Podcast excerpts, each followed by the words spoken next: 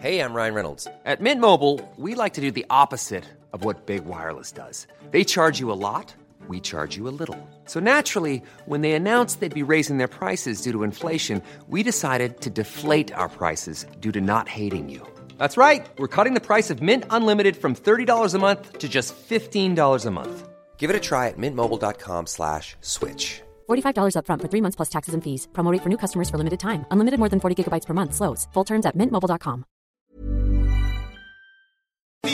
¿Qué tal? ¿Cómo le va? Buenas tardes. Estás a punto de escuchar Yo soy Javier Alatorre. las noticias con Javier Alatorre. La vamos a pasar muy bien. Comenzamos. Tú combinas con el mar, ese bikini se ve fenomenal. No hay gravedad que me pueda elevar. Me pones mal, me aceleras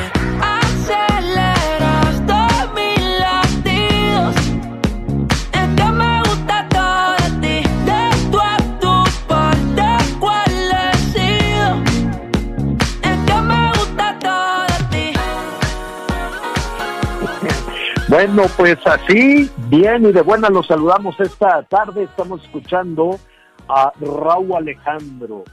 Raúl, Raúl Alejandro, pues es un éxito, Miguelón. No sé si tú sabes bailar esto, que no es, pues no sé qué sea, pregúntale a tus hijas, que te unas clasitas, tú eres muy bueno para eso.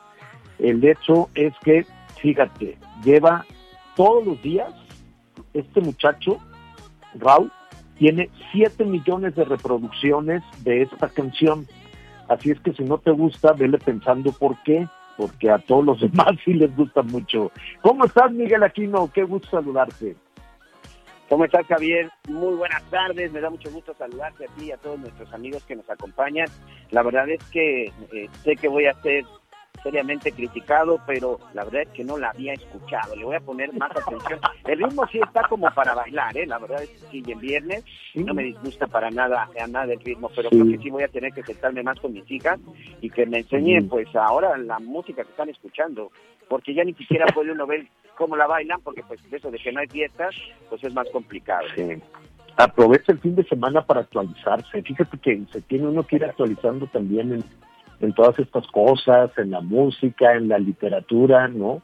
No sabes cómo me gusta el fin de semana de poder leer otra cosa que no sea este que los políticos dijeron, que la mañanera, que la que, que, que la matazón y la balacera de aquí, la balacera de allá, y que los que están en contra de la 4T y los que están a favor de la 4T, que es algo que pues le tenemos que nos absorbe muchísimo. Nos quita mucho tiempo todo esto, pero pues lo tenemos que revisar para ver dónde están las novedades y demás y poderla platicar con nuestros amigos. Pero cuando te dan un respirito los políticos, pues este a mí me gusta mucho buscar ahí una una buena una buena lectura, lo disfrutas ahí mucho o en fin, ponerse a cocinar, lo que sea. Bueno, pues ya está aquí el fin de semana, un fin de semana dice que la Ciudad de México se va a quedar en amarillo. Bueno, con un contagiadero, pero en amarillo. Entonces, pues ya no sabe uno qué pensar de los semáforos, ¿no? Ya los semáforos se ponen a, pues al buen entender de a saber de quién. Eh, pero mm, nos tenemos que cuidar, tenemos que salir adelante, tenemos que recuperar la ciudad, recuperar las actividades, pero pues cuídense mucho, qué necesidad de andar desafiando, desafiando al, al COVID y, y tener ahí este pues algún tipo de, de, de, de calamidad, eh, lo que usted quiera. Entonces, cuídese mucho, la Ciudad de México inicia en amarillo, que por cierto, los focos también de, de contacto, saludos a nuestros amigos en Baja California, Baja California Sur y Quintana Roo, porque son, Miguel, pues, eh, donde habrá que extremar precauciones, ¿no? Sí, de hecho, Javi- este, Javier, déjame decirte que ahorita mismo estoy aquí recorriendo parte de la zona hotelera. Más adelante les voy a mostrar a nuestros amigos en streaming precisamente cómo se encuentran las playas el día de hoy, pero por lo pronto el diagnóstico o, o mi reporte que te puedo dar en este momento, Javier, es que viernes el aeropuerto de Cancún el día de ayer sigue registrando operaciones aproximadamente de 500 operaciones al día de entrada y salida. Imagínate la cantidad de, de, de aviones y de pasajeros que han estado llegando cada 24 horas aquí a la zona de Cancún nada más.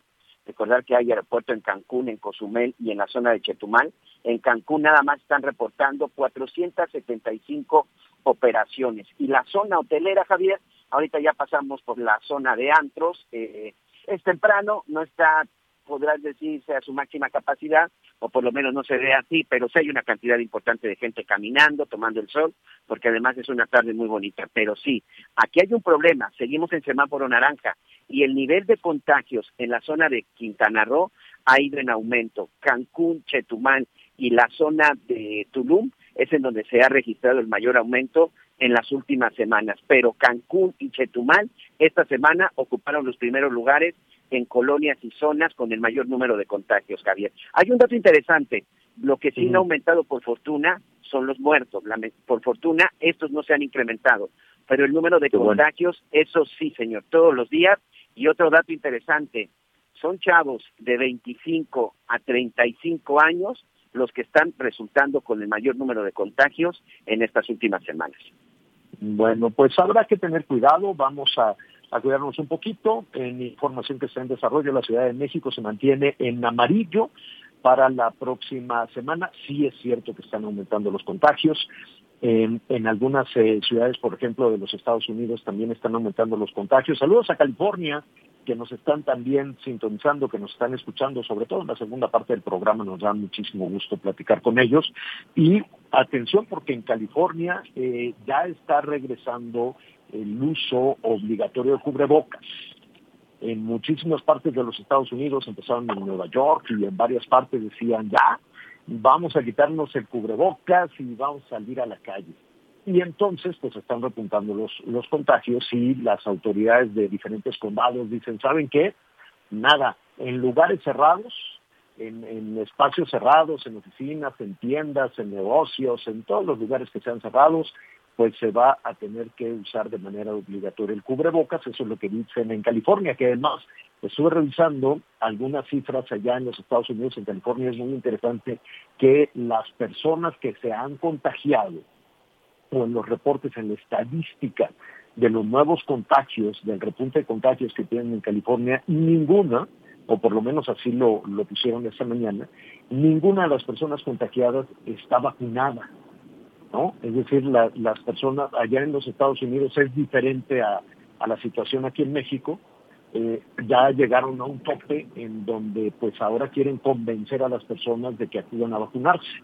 Hay muchos que no, que ya dijeron no, yo no, yo no me voy a vacunar. Bueno, esas personas que no se quieren vacunar, este, no, digo, también es cierto que las personas vacunadas se están contagiando. Aquí en México hemos visto muchísimos de esos casos, pero me llamó muchísimo la atención que las autoridades sanitarias de California eh, señalaran esta, esta mañana que eh, pues los contagios que tienen este, por lo pronto reportados al día de al día de hoy, pues las personas no estaban no estaban vacunadas. Oye, este, al ratito vamos a, platicar. Saludos a nuestros amigos eh, en el Bajío, a nuestros amigos en Guanajuato. Les puso una una zarandeada hoy el presidente López Obrador a las autoridades allá en Guanajuato por el tema de la inseguridad.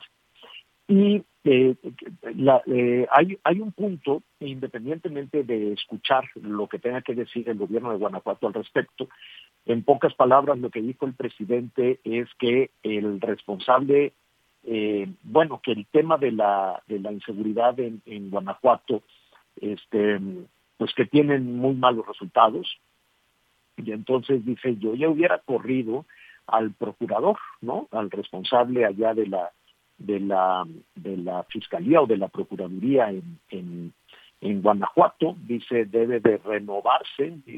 Ya ves cuando dice con todo respeto es que te va a dar un, una zarandeada. Entonces, este, pues dijo que es respetuoso de la soberanía de, del Estado, etcétera, etcétera, pero que no hay buenos resultados, y que entonces pues habría que correr al responsable porque no hay buenos resultados. Uno se queda reflexionando en ese tema. Ayer mismo, Miguel, hablábamos de por qué cuando vas a solicitar un empleo, cuando vas a pedir trabajo, cuando quieres que te contraten, tú presentas lo mejor que sabes hacer, ¿no? Y presentas un currículum, me dicen, yo soy Miguel Aquino, que tengo esta, esta trayectoria y tengo estos reconocimientos y soy productor de estos programas y soy reportero y presenta sus mejores eh, éxitos y tus mejores credenciales.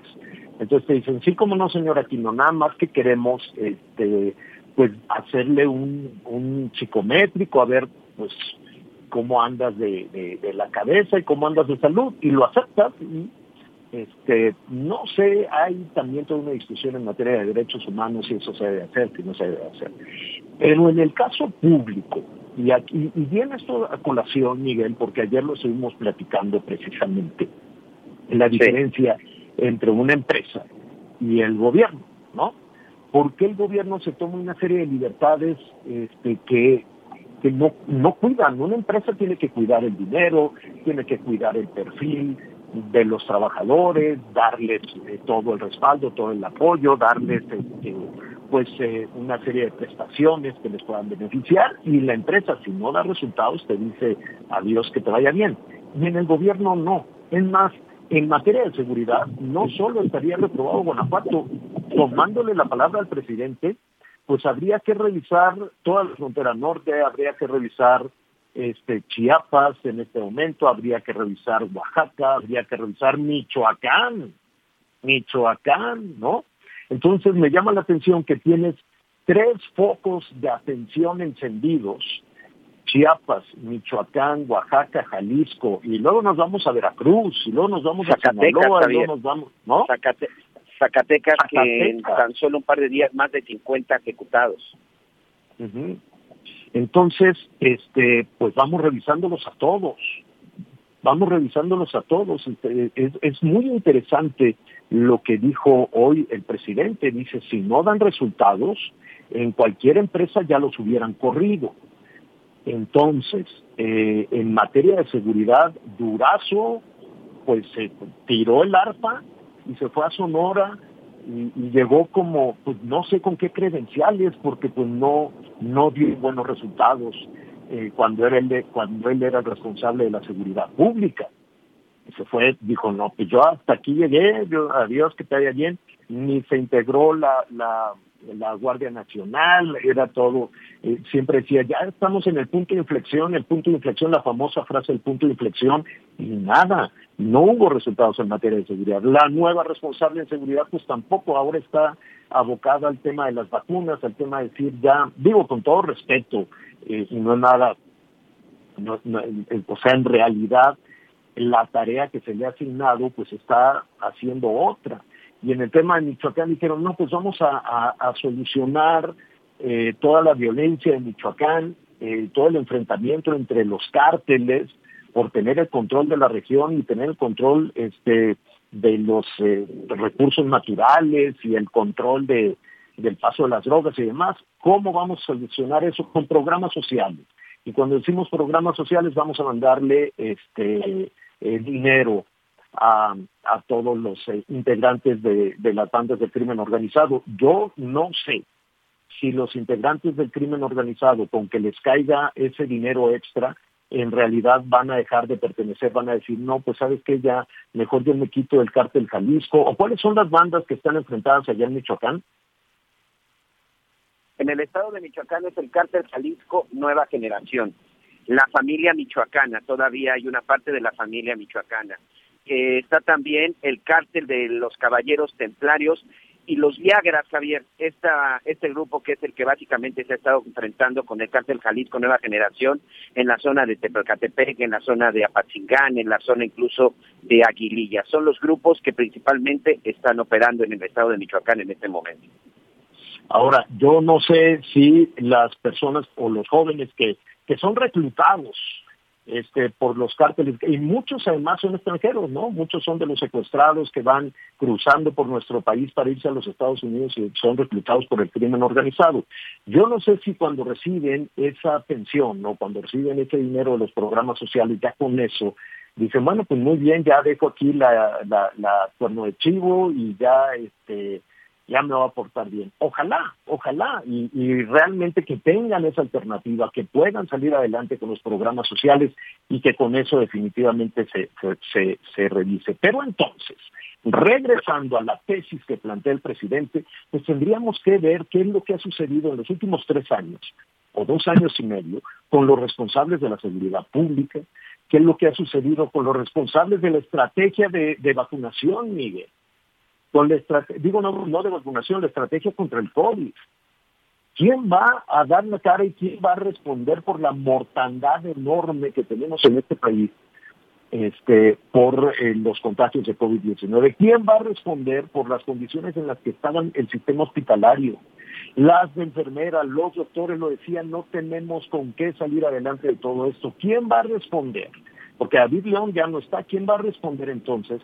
Porque aún no se encuentra, dicen que la semana entrante, aún no se encuentra la manera de distribuir las medicinas, no solo para atender el COVID, todos los males en este, en este país. Entonces, no hay un sistema de medicamentos, que si los laboratorios eran unos rateros, pues sí, a lo mejor eran unos rateros. Y en el camino, este, pues nos hemos tardado tres años en que la gente tenga las medicinas. Hoy por hoy no las tienen y no son nada más los niños con cáncer.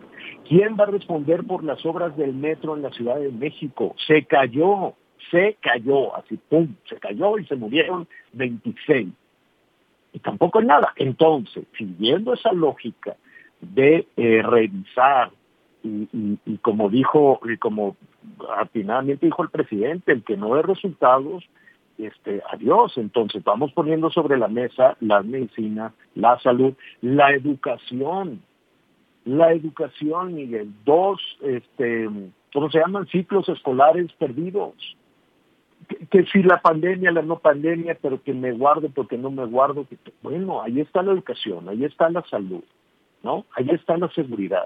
Bueno, muy bien.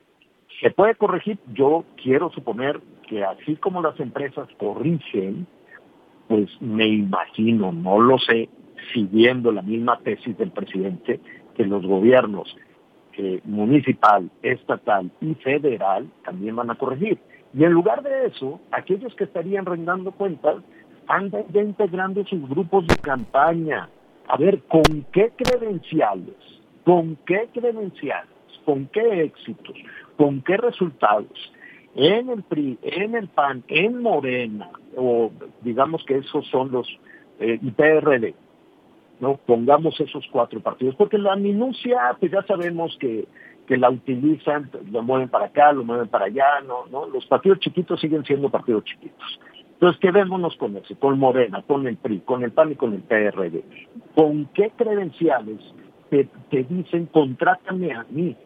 ¿Con qué credenciales te dicen yo quiero ser tu gobernadora, tu gobernador, yo quiero ser presidenta, yo quiero ser presidente, yo quiero ser jefa de gobierno? Porque pues ya, ya se alborotó la gallera, ya todos dijeron, pues yo quiero, ya de una vez empiezo a, hacer mi campaña, mi campañita, ya me empiezo ahí a presentar, ¿no? Con mis mejores galas para que voten por mí en el 24.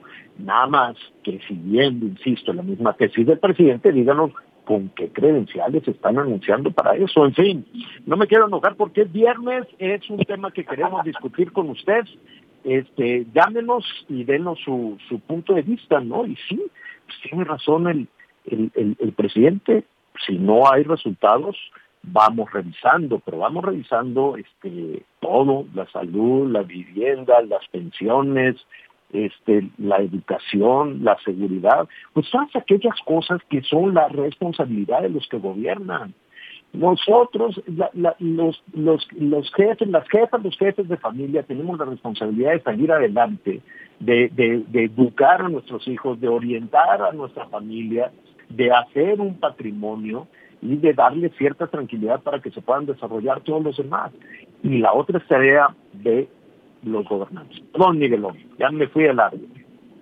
No, no, no, la verdad es que escuchándote, Javier, sobre todo lo que llamó mucho la atención fue la forma en la que el presidente Andrés Manuel López Obrador señalaba y criticaba el, el, trabajo del fiscal. Aunque sí creo que es muy importante recalcar algo. En las cuestiones de la prevención en materia de seguridad, bueno, pues no solamente es responsabilidad del fiscal. El fiscal pues es el encargado de investigar y en determinado momento de perseguir a los delincuentes, pero la tarea de prevención es más por parte de la Secretaría. Si te parece, vamos a escuchar exactamente qué fue lo que dijo el presidente Andrés Manuel López Obrador, que sin duda es una de las cosas en las que hay muchas cosas en las que en lo personal no puedo estar de acuerdo, pero en eso estoy completamente de acuerdo. Si alguien no está haciendo de manera correcta su trabajo, pues sí, debería de irse. Que aquí también se rompe pues esto que él había dicho, ¿no? Que él prefería honestidad que capacidad, sobre todo con algunos funcionarios pues, que de repente llegan a puestos y que no tienen la mejor idea. Pero escuchemos qué dijo el presidente Javier. Es evidente que no hay buenos resultados, que Guanajuato es de los estados con más violencia y desde hace ya bastante tiempo. Y no es posible que no haya ninguna mejora sobre todo en el caso de homicidios, y lleve 12 años el procurador de Guanajuato. No, es posible. Si fuese gerente de una empresa con esos resultados, ya lo hubiesen corrido. Hablando en plata, más si se trata de un asunto tan delicado como es la seguridad pública, donde está de por medio la vida de la gente. Eso es lo que yo puedo opinar y pedirle también a la Fiscalía General de la República, respetando su autonomía, que revise lo que corresponde a el fuero federal. Oye, oye Javier, este, después de lo que escucha el presidente, insisto, completamente de acuerdo. Eh, hoy puedo decir que eh, escucho un presidente preocupado en el tema de seguridad. Ayer también en la conferencia mañanera, bueno, se ha generado tanta información, también dijo algo en lo que estoy completamente de acuerdo con él, en donde decía, si no mejoramos la seguridad, si no acabamos con la ola de violencia y no detenemos esta ola de inseguridad, todo lo que haga este gobierno y la cuarta transformación no habrá servido para nada. Creo que es, es son dos días en los que el presidente le ha dedicado tiempo a hablar del tema de seguridad. Este, me gusta eso porque si hay algo que hoy tiene a los mexicanos en su casa, no solamente la situación de la pandemia, sino también la cuestión de la seguridad, Javier, en algunos lugares incluso hasta hay gente que ha abandonado sus viviendas, como es el caso de Tamaulipas, lo hemos visto en Michoacán y ahora en Chiapas, precisamente por esos temas de inseguridad. Bueno, pues eh, ahí está, lo vamos a, retomar desde luego con todos sus comentarios en un momentito, en un, ratito más y estaremos también platicando con especialistas sobre este tema. Atención, la buena noticia eh, es que ya se van a poder vacunar o, bueno, vamos a ver si esto se extiende porque pues, hay un misterio ahí con el tema de 18 millones de vacunas, Miguel, que yo no sé por qué no las aplican, pero pues esperemos que ya las saquen eh, no sé si las tienen guardadas para soltarlas en esta, esta costumbre que tienen los gobiernos de cualquier color de, guardar y luego soltar así dinero, vacunas o todo cuando se acercan a algún proceso político, pues es realmente a mí no me gusta. Pero bueno, este, ¿cuál es eh, el tema que Atención, se van a poder hacer pruebas de COVID. Por lo pronto en la Ciudad de México ya ves que la gente está batallando muchísimo porque los kioscos se quitaron y hacerse una prueba pues de pronto es, más caro. Entonces se puede acudir a los módulos de atención del Seguro Social, son 49 módulos, de acuerdo a lo que dicen las autoridades este, sanitarias o el gobierno de la Ciudad de México, y aunque no seas derechohabiente, te van a hacer tu prueba. Entonces tú llegas y te hacen la, la prueba, cada vez es más alta la demanda de, pruebas. Y atención, a partir del día 20, hoy que es, hoy es 15. 16, señor. 16. Es 16, viernes de quincena. Ándale, qué trafical. Pero bueno, entonces, a partir del 20, este, le van, se van a poder aplicar eh, cualquier persona de 30 para arriba de 30 en adelante, porque hay veces que siempre ponen de 30 a 39, de 40 a 49, no, de 30 para arriba, si hay algún rezagado este, que no ha recibido la vacuna, puede acudir a cualquier sede. esto lo tenían que haber hecho desde el principio. Claro. que te acuerdas cuántas trabas te ponían, pero bueno, qué bueno que ya lo están haciendo, en el camino se va aprendiendo. Las primeras jornadas de vacunación eran un desastre, cuando salieron los chaleco vino tinto, los guardianes de la galaxia que nada más ponían trabas y maltrataban a la gente, y Claudia Sheinbaum con mucha inteligencia dijo, quítenles el chaleco para cambiar la percepción. La gente se quedó con una pésima percepción de, de la gente que salía con el chaleco color de, de morena, porque les pedían documentos, copias, pruebas, esto, y tú por quién votaste, y les tomaban la foto, ¿te acuerdas de que necesito tomarte foto de tu credencial de elector? Y pues era Que incluso más cambiaron, tema... incluso al final ¿eh? ya después cambiaron esa regla, Javier. Ya no era Sí. obligación y es más, nadie te podía permitir pedir una copia de tu credencial de elector, ni mucho menos pedirte datos. Eso incluso ¿Qué fue tan polémico que se cambió. ¿Qué daño le hizo? Ah, pues ahí vino después el proceso electoral. ¿Qué daño se hicieron con los chalecos Dinotito en la Ciudad de México? Se hicieron daño porque con una soberbia maltrataban a la gente, era una cosa terrible. Después seguían poniendo trabas, no, tú no vives aquí, tú no vives allá, y tenías que presentar una serie de documentos, y la gente de por sí no es dueña de- de- del lugar, del predio en el que vive, tener la documentación era todo aquello era una verdadera pesadilla y un papeleo, una burocracia brutal para llegar al punto en el que se tenía que haber iniciado. La gente podrá a partir del 20 de julio acudir a cualquier sede donde estén aplicando la vacuna, a la que le quede más cerca, a la que esté en el camino a su lugar de trabajo o cerca de, la casa de algún pariente y le van a poder aplicar sin importar la alcaldía en la que viva. Entonces, esa es una muy buena noticia. De 30 para arriba, vas revisando y dices, mira, aquí tienen poquita gente, esta me queda de paso, cuando voy a trabajar aquí me puedo parar temprano y te aplican la vacuna. Quiero suponer que tienes que llenar tu fichita, pero pues no Claro. sé si ya modificaron el sistema que no te rechace este si tú vives en otra en otra alcaldía esperemos que así sea y a partir de este fin de semana a partir de ya de, de mañana se va a reactivar un programa que se llama Hospital en Casa entonces aquellas personas que se sienten muy mal que dicen, válgame Dios, qué mal me siento, nada más marque 911 o pídale ahí a alguna persona que lo esté acompañando, marca el 911 y di que no puedo, que me siento muy mal y entonces tiene que ir un médico a tu casa. Oye, sí funcionó el campanazo que les dieron electoral ¿eh? a los de Morena. Sí, funcionó, se, están tan poni- esa- se están poniendo las pilas de una manera este, importante. Qué bueno, qué bueno. Fíjate lo que de, de todo se aprende. Entonces, con ese descalabro, con ese campanazo electoral que les dieron en la Ciudad de México, pues ahora están haciendo las cosas correctamente.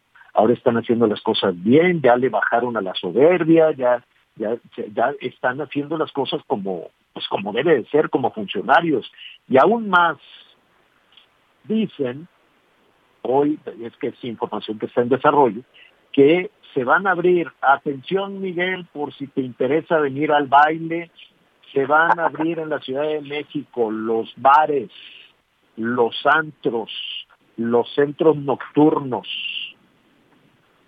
que ya se va a abrir todo, pero cuando se logra estabilizar los contagios. Ah, ¿verdad?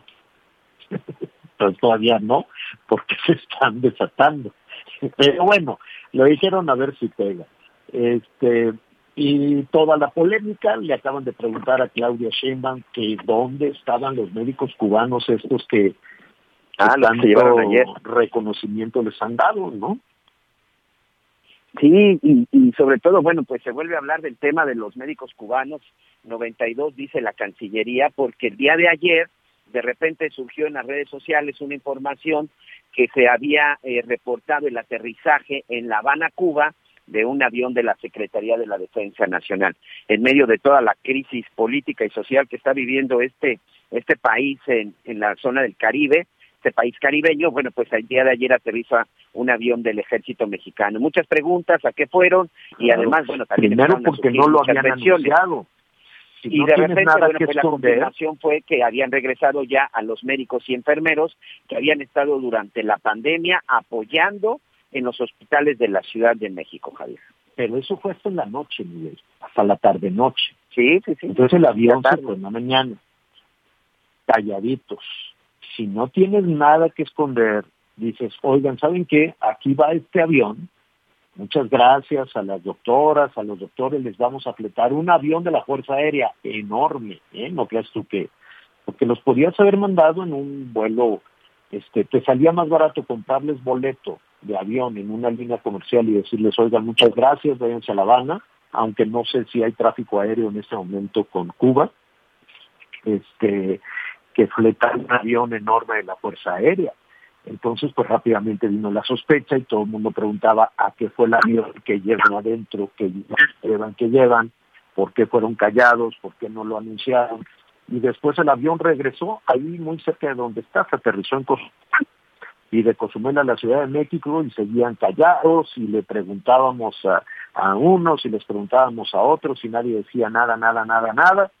Se fue incrementando la sospecha, sobre todo en redes sociales, a qué fue el avión de la Fuerza Aérea Mexicana Cuba que llevan adentro, y este y ya después en la noche decían, no, pues se fletó, se hizo este puente aéreo para agradecerle a las doctoras y a los doctores, que insisto, les compras el boleto, les compras el pasaje vía comercial y te sale más barato, yo creo que, que mover un avión de esos, pero en fin, este, pues se quedó ahí eh, con esa versión nada más, ¿no? De que fueron los doctores. Ahora, esos doctores, se, agradece el gesto solidario en Cuba, muchísimas gracias. Eh, y antes de, ir al corte para reflexionar, Miguel, este, se agradece el gesto solidario de los cubanos. Los cubanos están ardiendo en COVID. Tienen un problema sanitario enorme entonces, pues se les agradece que en lugar de atender la emergencia sanitaria en su país, vengan a trabajar en la Ciudad de México. Yo no sé si no hay doctores en la Ciudad de México, si tenemos un déficit de enfermeras, de doctores, de doctoras en la Ciudad de México. Y rápidamente, antes de hacer la pausa, le preguntaron a Claudia, oiga, ¿y en dónde estuvieron trabajando esos, este, esos doctores? y dice, no sé, dice, del retorno de médicos cubanos, no tiene absolutamente nada, nada que ver con la situación política y social de aquel país. Eh, esa fue la única respuesta, porque le dijeron, oiga, ¿y dónde estaban estos doctores? ¿Y cuánto les pagaron? Y, no, pues no tiene nada que ver, así como evadiendo el tema. Hacemos una pausa y volvemos con más. Sigue con nosotros. Volvemos con más noticias. Antes que los demás. Todavía hay más información. Continuamos. Las noticias en resumen. El gobierno de México, con el apoyo de la Fuerza Aérea, retornó a La Habana, Cuba, 92 médicos y enfermeras que dieron sus servicios en nuestro país durante los últimos meses para combatir la pandemia.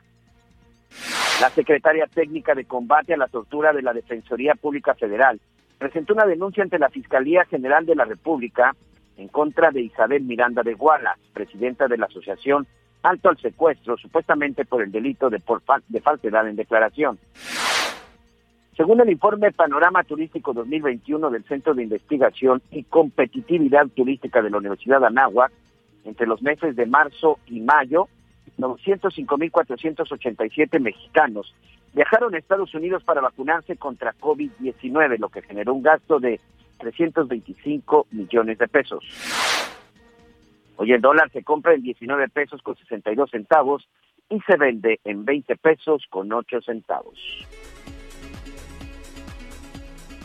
Muy bien, muchas gracias. Continuamos con más información en unos minutos más estará de regreso con nosotros Javier Alatorre. Por lo pronto, yo le quiero dar las gracias, como siempre, al licenciado Francisco Rivas, director presidente del Observatorio Ciudadano, en este momento que estamos hablando con temas de seguridad y sobre todo, este Francisco, después de lo que escuchamos esta mañana en la conferencia matutina del presidente, en donde pues le hace un llamado a las autoridades de Guanajuato y en donde pues por primera vez coincide de lo que muchos han levantado la voz, entre esos tú, de que la persona que no funcione y que no esté haciendo su trabajo de manera correcta debería renunciar. ¿Qué opinas? Bienvenido primero que nada y gracias por estar con nosotros. ¿Qué tal, Miguel? Bueno, muy buenas tardes a ti y al auditorio. Con lo que me gustaría empezar es que me llama la atención esta declaración. Yo creo que efectivamente quien no sabe hacer su trabajo, quien no tiene el conocimiento, quien no tiene la preparación, quien no tiene el perfil, debería de renunciar a un cargo. Ahora, en el caso específico de Guanajuato, decir que la persona que está al frente de la fiscalía no sabe, no conoce o no tiene el perfil, me parece un error. Carlos Amarripa es una persona, es uno de los pocos ejemplos que tenemos en el país de alguien que creció en la estructura, que empezó como policía de investigación, que fue creciendo, fue generando experiencia, se preparó y llega a ser fiscal general. La verdad es que son muy pocos casos los que tenemos en el país como este. Teníamos algunos casos, por ejemplo, en Aguascalientes, teníamos algunos ejemplos en Nuevo León, teníamos algunos ejemplos en Coahuila, la misma Marisela Morales al frente de la Fiscalía General de la, bueno, en su momento la PGR. Eran pocos los ejemplos en donde veíamos este crecimiento porque las estructuras mexicanas no están pensadas en términos de meritocracia. Entonces, decir que Carlos no tiene el perfil me parece un error. Que hay ausencia de resultados en Guanajuato, también ahí necesitamos matizar. Guanajuato vive una crisis muy profunda de seguridad y esto se dispara particularmente a partir del final del sexenio pasado. Recordarás que hacia el final del sexenio. Bueno, adelante, adelante. Ah, recordarás que al final del sexenio pasado el presidente Peña retira las fuerzas federales de Guanajuato con un claro objetivo político. En su momento, para todo el estado quedaron 50 fuerzas federales por turno para proteger la refinería, el aeropuerto, las carreteras, los edificios federales, o sea, no daban los números y eso permitió el ingreso de grupos delictivos que desestabilizaron las condiciones de seguridad. La verdad es que perdón que en esta llena conversación, pero acabas de, Bueno, primero te saludo con mucho gusto. ¿Cómo estás, Francisco? Qué, qué gusto escucharte. ¿Qué tal, Javier? Un gusto saludarte. Ya, acabas de mencionar un, un, punto que es fundamental cuando haces esta referencia al gobierno de, de Enrique Peña Nieto y que este, de nueva cuenta hay una motivación política, es decir, esta, perfil que tienen los políticos de decir yo me voy a fregar a mi opositor de otro partido al costo que sea. Y si en el costo de descarrilar políticamente a alguien va la vida de las personas, no me importa. ¿No debería eso de tener consecuencias, incluso judiciales? Definitivamente. El tema es que en México la justicia sí sigue la política. Vamos a tener los próximos días una eh, un ejercicio para ver si la gente quiere o no quiere que se aplique la ley. A mí me parece vergonzoso.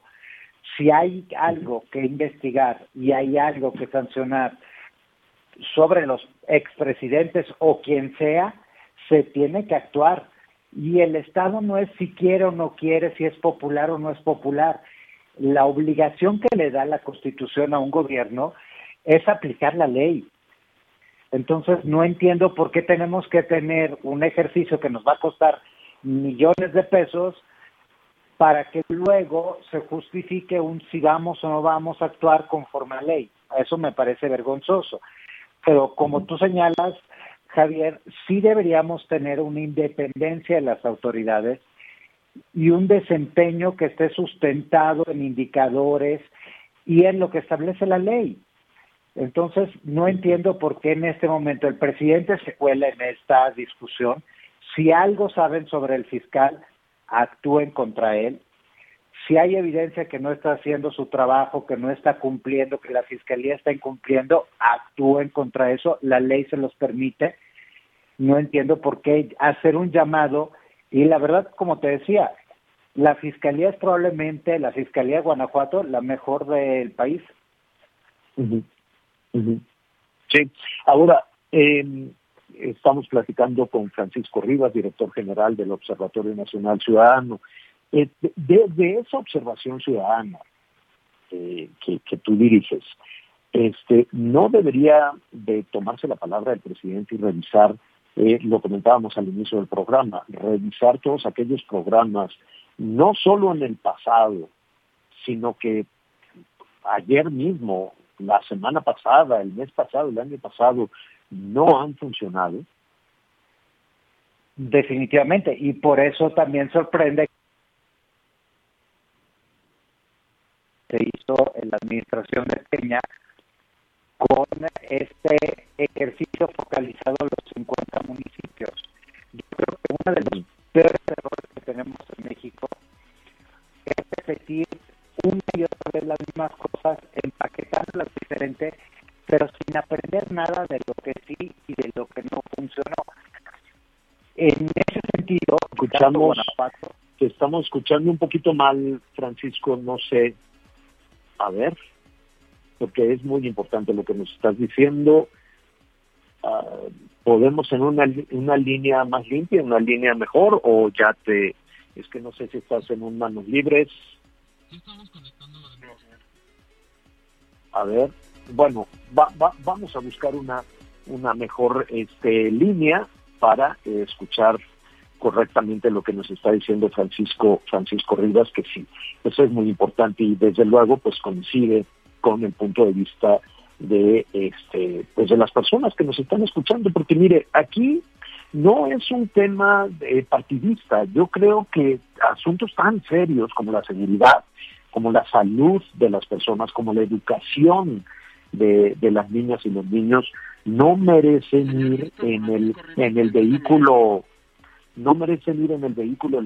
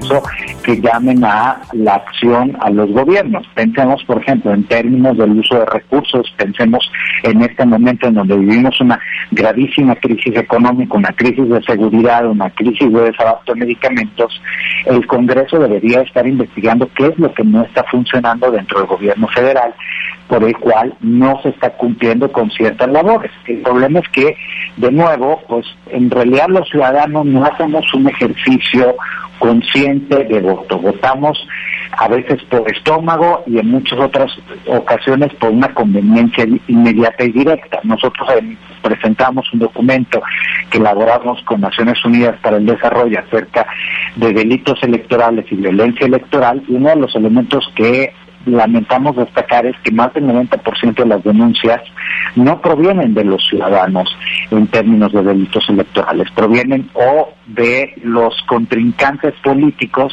que se señalan mexicana, sino lo que hace es se monta sobre los problemas de la política mexicana para obtener un beneficio directo. A mí me sorprende que personajes como Alfonso Durazo en Sonora pues hayan ganado una elección cuando fue uno de los peores secretarios de seguridad que hemos tenido en la historia de nuestro país y él como funcionario ha tenido un pasado bastante negativo. Y así otros, él por señalar uno de los casos particulares con nombre apellido y en el último ejercicio electoral. Entonces, sinceramente, creo que sí hay un problema que tenemos que resolver en la ciudadanía de construcción de cultura democrática y política para así exigirle a nuestras autoridades y no que estemos defendiendo a gobiernos que no hacen nada. Yo creo que hoy, si el presidente tiene elementos para actuar o para solicitar un trabajo mejor hecho, para evaluar el trabajo de Guanajuato, lo tienen que hacer. Llamar a vamos a quitarlo porque ya muchos años y Guanajuato está mal cuando, insisto, los recortes presupuestales han afectado la operación del Estado.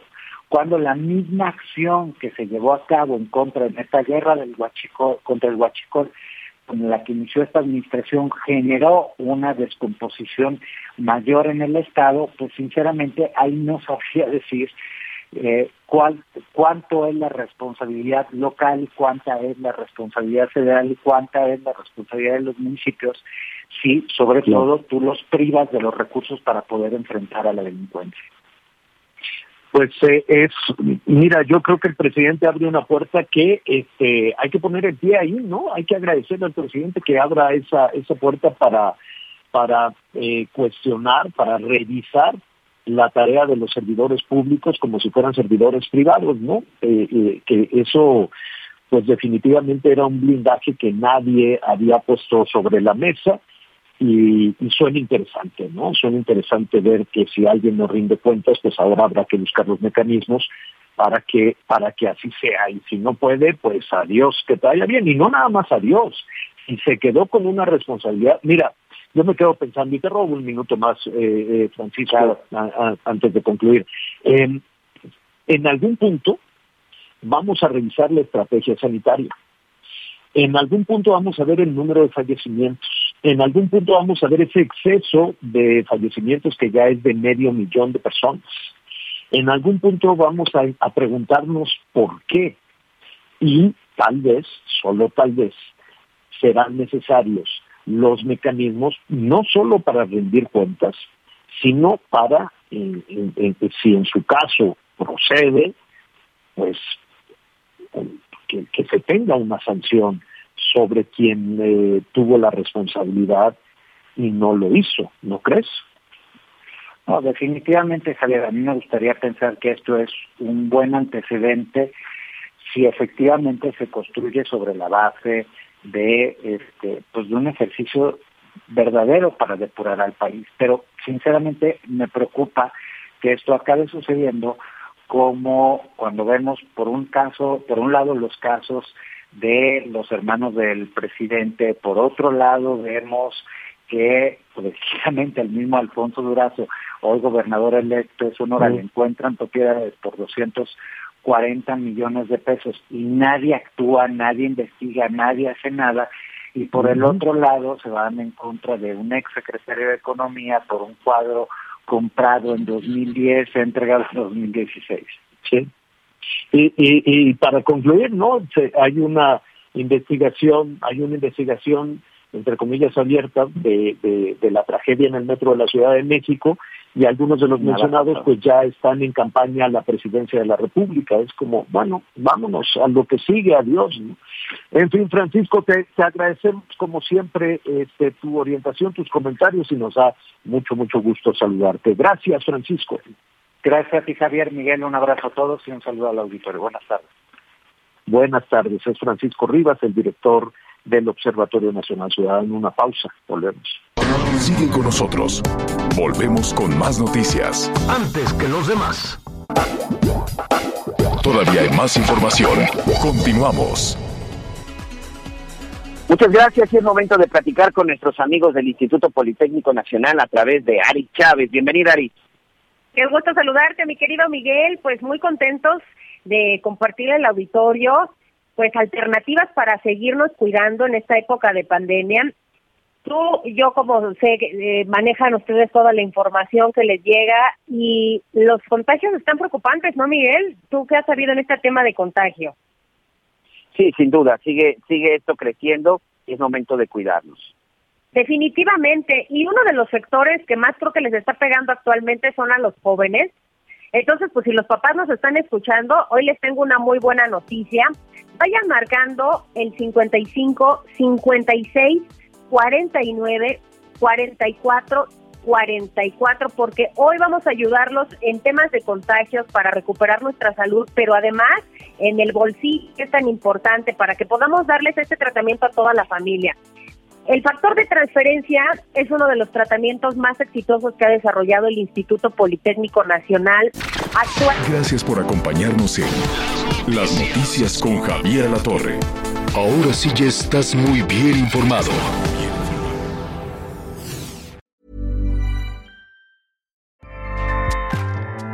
ACAST powers the world's best podcasts. Here's a show that we recommend. The Real Housewives is a guilty pleasure for most, but if you're looking to not feel guilty about that pleasure, tune in to Everything Iconic with me, Danny Pellegrino, where I break down all the messy moments and behind the scenes antics of Bravo's popular franchise. And on Everything Iconic, I also interview celebrity guests like Kelly Ripa, Kiki Palmer, Drew Barrymore, Cameron Diaz, and more about their guilty pleasures, their past work, and so much more.